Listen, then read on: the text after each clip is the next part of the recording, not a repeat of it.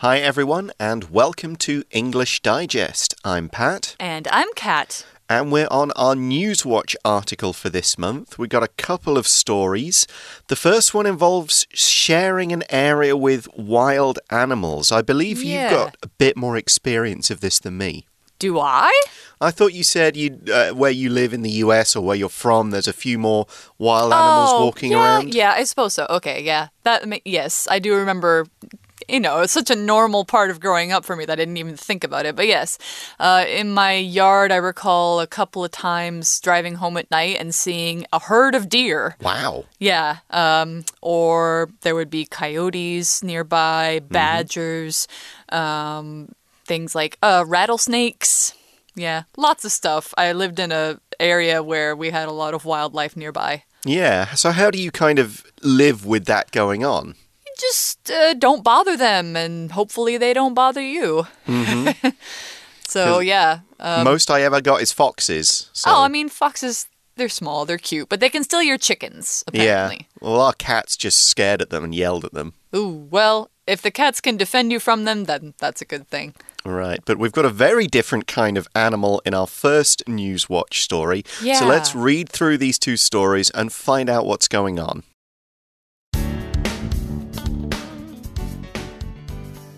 Sea lions are coming back to New Zealand whether humans like it or not. The return of New Zealand's endangered sea lions is great news for animal activists, but residents may have a different impression. The animals have been showing up in abnormal places, including public toilets and at a children's soccer match. One entertained itself in a community swimming pool. Motorists were not amused when another shut down an urban road for weeks. One even gave birth near a golf course. Why these sea lions, which are estimated to be about 10,000 in number, are returning to New Zealand from their sub Antarctic island habitat after being absent for 200 years is something of a mystery. With many of the sea lions' former breeding grounds now occupied by humans, scientists say that New Zealanders will have to be tolerant and share. According to Veronica Frans, an ecologist, the return of sea lions doesn't mean humans must give up large districts of the coast. People are allowed to be integrated in those places, she said. It's more that we find a balance. Diaper recycling plant provides new source of fuel. In rapidly aging Japan, more diapers are being used by incontinent elders than by babies. The Ministry of the Environment says waste from adult diapers has seen a 13% increase to almost 1.5 million tons annually over the last five years. The town of Hoki has become a pioneer in trying to reduce this waste. Diapers represent about one tenth of the town's trash. The authorities converted one of the town's incinerators into a diaper recycling plant. This plant manufactures an alternative fuel for the public bathhouse from used diapers. Diapers are a growing problem in Japan. Unlike with other products, such as single use plastics, the use of diapers cannot be moderated without compromising sanitation and healthcare. With its special recycling plant, though, Hoki has diverted garbage that would otherwise be dumped in incinerators and add emissions to the atmosphere. Administrators in some other regions are also turning the diapers into fuel, while others are experimenting with modifying them into material that can be blended with cement for construction or road paving. Okay, so that's a few interesting stories out there going on in the world. Yeah, for sure. I mean, sea lions coming back to New Zealand, that is uh, quite a change. Yeah, for a lot of people. Yeah. So we're looking at basically it's it's a very different wild animal than the ones that I might have been used to back in my hometown. They are not land animals. They're they're well, kind of. They're sea animals, but they can come on land and they can cause problems on land because they're very very big. Mm, like a lot of other animals like that, they'll come on land to to have babies, to Mm-hmm. breed, to look after the young ones until they're all old enough to That's head right. back into the sea. Yeah, exactly. And uh, so we're going to look at some of the things that have been happening since they've been coming back to New Zealand. So, from the title, we get this sort of idea of what, what people think of it. Sea lions are coming back to New Zealand, whether humans like it or not. So, when we say whether somebody likes it or not, it's kind of you don't have a choice in the matter. You have to accept it. You don't have to like it. Maybe you don't like it, but it's happening and you have to live with it. Mm-hmm. So it starts by saying the return of New Zealand's endangered sea lions is great news for animal activists, but residents may have a different impression.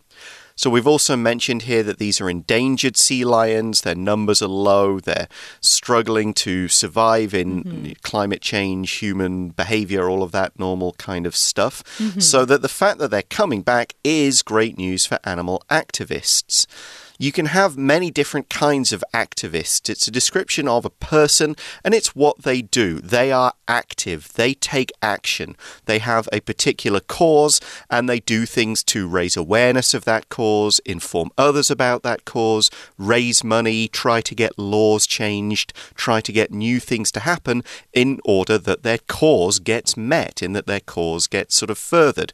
You could be an animal activist and try and help animals. You could be an anti nuclear activist and try and get nuclear power stations stopped. You could be an activist for a government party or something like that, or a party of people who are not represented in government. You might be an activist for, like, indigenous people's rights so that mm-hmm. they get more things and a fair treatment. So you mm. can have many kinds of activists. Yeah, I think of women's activists as hmm. well. And we're talking about two different groups of people. So, animal activists are those who, you know, really want to safeguard animals and make sure that they have uh, places to live, that they're not in danger, that sort of thing. But residents may have a different impression. So, this is sort of an opposing group. A resident of a place is somebody who lives there. So, Pat and I are residents of Taiwan. We mm-hmm. may not be citizens here, but we do live here and we've lived here for a while. So, that makes us residents. We reside in the country, to put it in the verb form. So, New Zealand's residents are the people who live there and probably have lived there a long time, if not their whole lives. And they may have a different impression, which means they may think something different. Mm, they're like, what are these sea lions doing here? Get them out. I Go don't want them in my swimming pool. Yeah. Because we see the animals have been showing up in abnormal places, including public toilets and at a children's soccer match. that is So pretty abnormal. Yeah, they're not just hanging around where you'd normally see sea lions on little islands, on the beach, on the coast. They're turning up in public toilets, in abnormal places. I wonder why one would want to go into a public toilet. The same reason as everybody, one would assume. Huh, does it know how to use one? Well, it'll find out. But yeah, maybe just because it's wet, there could be food there, who knows. Uh, maybe so. But it's it- any reason, it's abnormal. Yeah, it's certainly abnormal. Abnormal is just the opposite of normal. The AB prefix is one that's not super common, but it does, like pr like other prefixes of dis and un and im, it turns something into a negative. So disorganized and organized, you've got possible, impossible, and this one is normal abnormal. So it's not normal, it's unusual, it's strange, it's not what you would ordinarily expect. Mm -hmm, exactly. I always think of the movie Young Frankenstein, where somebody gets a brain that is labeled abnormal because he thinks it says Abby normal. But yeah, abnormal means that it's kind of off from normal. It's not where you would expect, like Pat said. And so they're in public toilets, they're at kids' soccer games, very strange places, and one entertained itself in a community swimming pool. That seems like a place where a seal might want to go, or sea lion. So if you're entertaining yourself, or somebody is entertaining you, it's basically they're helping you to enjoy yourself. They're, you're having fun. If you are entertaining yourself, you're making your own fun. But if somebody else is entertaining you, that means they're doing something to amuse you. Like, for example, putting on a play, or maybe they're doing a funny dance for you to make you laugh or singing a song. Those are all forms of entertainment, which is the noun form of the verb entertain. So if you're a sea lion, I think you would be very happy to go around, swim around in a swimming pool, and just have fun. Hmm.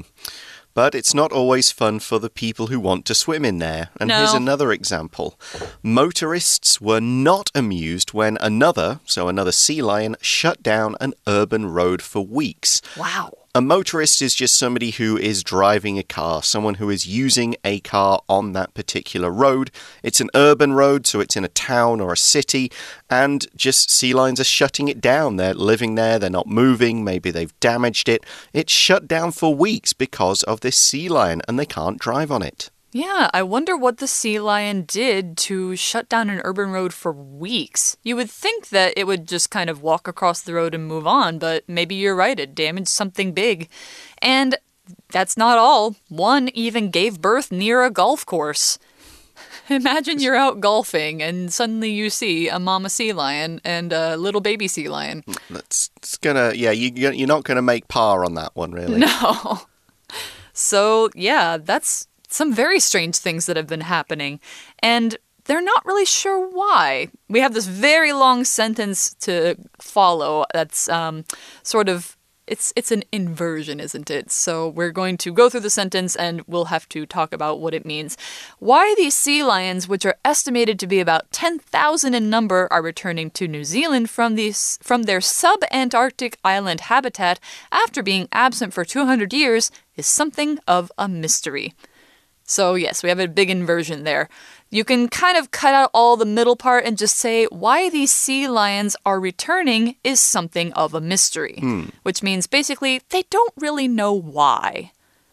Yep, but we've also added some details. We've got this little non defining clause here, starting with which, and this is just saying they think there are about 10,000 of these sea lions. It's estimated, it's a guess. Mm -hmm. And we've also got another kind of insert. They're returning to New Zealand from their subantarctic island habitat after being absent for 200 years. Mm -hmm. So that tells us they've been away from New Zealand. It's been 200 years since sea lions have been there in large numbers, and they've been off on this sub-Antarctic island. If something is sub-Antarctic, it's just outside the Arctic Circle. Mm -hmm. So it's a cold the island. Antarctic it's Circle. fairly close to the South Pole. It's not in there. It's not in the kind of line on the map. It's just outside of it, but that's where they've been living on on this subantarctic island. It's their habitat. Yeah, subantarctic is not a word that you'll hear very often. Maybe No. subarctic, because I think there's more land near the Arctic Circle. Yes. Or you might hear subtropical. Taiwan is actually a subtropical island, which means it's just outside of the tropical region, which is close to the middle line of the Earth. Yeah, although if you go far enough south, you cross the line. That's true. In Kaohsiung and Pingdong, I think it's tropical. Yeah, there's a there's a marker on the east coast that I've often driven past and gone. Yep, there it is. We've gone into the Oh, uh, You're past in the, tropic. tropics. Yeah. Ooh, very cool. So, anyway, they used to be on this sub-Antarctic island habitat. You imagine it's probably pretty cold. Maybe there weren't many humans there, but now they're coming back and you know, there's probably a reason why, but they haven't figured it out yet. But still, it's a problem they have to solve. With many of the sea lion's former breeding grounds now occupied by humans, scientists say that New Zealanders will have to be tolerant and share. Of course, you can't tell them to just go back home, can you? Nope. So here we have the phrase breeding grounds, and we've sort of mentioned that the reason sea lions stay a long time on land is to have babies, to raise young ones, and so mm-hmm. on. And for that, you need a breeding ground. A breeding ground is an area where the males and females will pair up. They will breed, in other words, they'll get to do the stuff that makes children. they will then have the children. They'll kind of lie around for a few weeks while the children get bigger, and then when the children old enough, it's back into the water and the whole thing begins again. And you'll often find animals, particularly these kind, returning to the same areas year after year mm -hmm. or mm-hmm. generation after generation yeah. to do the same thing. It's obviously a good, safe area with food access, the weather's not too bad, there's enough space, and it's the right kind of area for having children. That's right. It's kind of like, uh, you know, people return to a summer home over and over because they like the area. Mm. They basically do the same thing, only to have babies. But they're now in New Zealand, and there's more people in New Zealand, probably a lot more people. So New Zealanders will have to be tolerant. When you are tolerant of something or when you tolerate it, that means you're basically saying, okay, well, I can't change this, so I guess I will have to put up with it. I will have to accept it and be patient and just not make a fuss, not get annoyed, and sort of, you know, just let it be. Hmm. Yeah. And uh, the scientists agree. According to Veronica Frans, an ecologist, the return of sea lions doesn't mean humans must give up large districts of the coast. That's so good. humans don't need to move away. It's not like, okay, the sea lions are here, we've all got to move off their areas.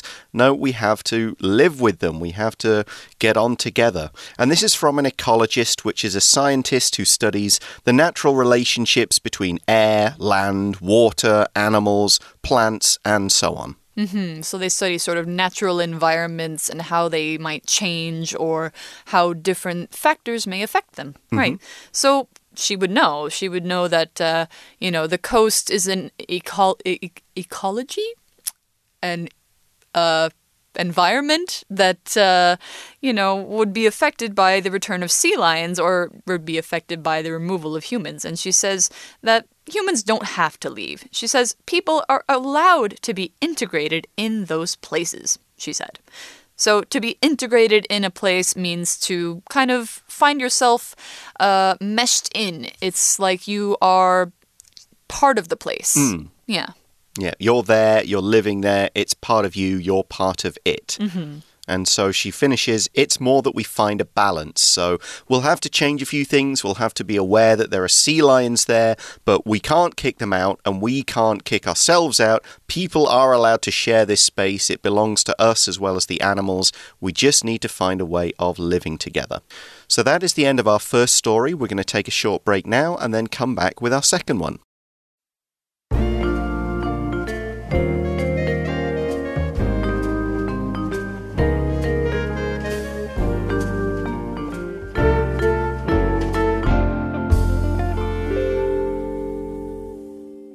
Welcome back, everyone. We're on our second Newswatch story here. Diaper recycling plant provides new source of fuel. Diapers, eh? Diapers, something I have a great deal of experience of over the last few years because a diaper in the UK we call it a nappy, right? N A P P Y, um, but it's what babies wear before they are toilet trained. It's where yeah. they poop, it's where they pee. You have to change them every few hours, and they're usually pretty waterproof until they get super full. But it's those things. Yeah. Is your baby toilet trained now? Partially. He's okay, getting better. He's getting there. But then the new one is just starting, so oh, it'll be yep. years before. That's true. Okay. You're going to have to deal with diapers for a little while. And some people have to deal with diapers when they're really old. Too. Well, I figure by the time the second one is out of them, I'm going to be getting into them, so it'll be a constant. And that's kind of what we're what the problem is here because in rapidly aging Japan, more diapers are being used by incontinent elders than by babies. Oh dear. Yeah, yeah. there are adult diapers, adult nappies. Mm -hmm. You can find them in stores, and they're mm -hmm. intended for mostly for older people, but it could also be for younger adults who maybe have problems, health problems, that yeah. kind of thing. Like maybe but they're paralyzed or they just, you know, they've had an organ removed, that yeah. sort of thing. If you're incontinent, you don't have any control over your bladder, the part of you that controls when you pee, that kind of thing. Yeah, or when so, you poop. Yeah, so you'll just start peeing, and you're like, "Oh, uh, it's happening." Um, Yeah. I couldn't, I didn't know it was coming. I could, it couldn't. Uh, it's just You can't hold it. Yeah. Uh, my dad was worried about this. He had an operation. They removed part of his prostate, and he wasn't sure if he could control it for the first Ah. few months while he was getting used to it. He figured it out. He never needed diapers. That's good. That's good. So so he didn't become incontinent. No. All right. Well, that's good. But in Japan, the population is rapidly aging. Just like in Taiwan, there are now more old people than there are kids, like really young kids. So most of the diapers are being used by elders. And that means people who, you know, they're not going to be re toilet trained. That's just part of the aging process. And so they're going to be using those for a long time. And uh, so the Ministry of the Environment says waste from adult diapers has seen a 13% increase to almost 1.5 million tons annually over the last five years. That is a lot. A 13% increase is a pretty big increase when you're talking about buying a product or using a product. Hmm. Okay, so and of course, if they're using all those diapers, then their diapers are going to be waste. You can get mm-hmm. cloth ones that can be washed and reused, Yeah. but a lot of people will find it more convenient to get disposable ones that you just throw Throw away, but that creates waste. Yes, it does. So, how do we deal with this problem? Well, we see the town of Hoki has become a pioneer in trying to reduce this waste. A pioneer is somebody who does something first. They could go into a new area and try and sort of turn this wild country into land where they can live, or you can be sort of pushing back uh, a more abstract frontier. We've got a problem, we're doing new things, we're entering new ground in order to deal with it. That's right. So w- when we talk about pioneers, it's often the first person to invent a certain thing or to come up with a certain solution. So they're becoming pioneers in trying to reduce this waste. Diapers represent about one tenth of the town's trash. That's huge. Yeah, 10%. Um, so it's quite a big problem. And if mm-hmm. in an entire town, you need to do something with it. So what are they doing? Well, the authorities converted one of the town's incinerators into a diaper recycling plant. So the authorities did it. This is the local government, the mm-hmm. leaders, you know, it's not a, a scientist or some individuals. This is more of an official thing. And they converted or changed one of the town's incinerators. An incinerator is a great big place for burning things Right, could exactly. two or three large furnaces, could be a big sort of factory with a lot of rooms that are very hot and filled with fire, and you just toss stuff in and it burns. Yeah, so to incinerate something usually means to burn it down to ash or Mm-hmm. to burn it down to some other kind of just black, you know, its most basic form that fire can reduce it to. So you might incinerate oh, trash. I mean, I think uh, Taipei incinerates a lot of its trash. Mm-hmm. Um, you could, I mean, you might incinerate bodies after they are. Um, Dead, Yeah. and you're going to, you know, turn them to ash. Right. Obviously, we use the word cremate. Yeah, there for- cremate. For, for a person, but yeah, you incinerate trash, stuff you don't need anymore, that sort of stuff. So they turned one of the town's incinerators into a diaper recycling plant. So they're not using it to burn stuff anymore. This plant manufactures an alternative fuel for the public bathhouse from used diapers. Very interesting. So they've got, uh, like a lot of places in Japan, they'll have what are they called? Sentos, Onsen. onsens, Yeah. whichever one it is. Um, to where they've got people can go there to take a bath. They'll want hot water, so they'll figure a way to make fuel. They burn it to heat the water, Mm-hmm. and this fuel is made from diapers. yeah. And diapers, then here we go back to the main idea of this article, the main problem.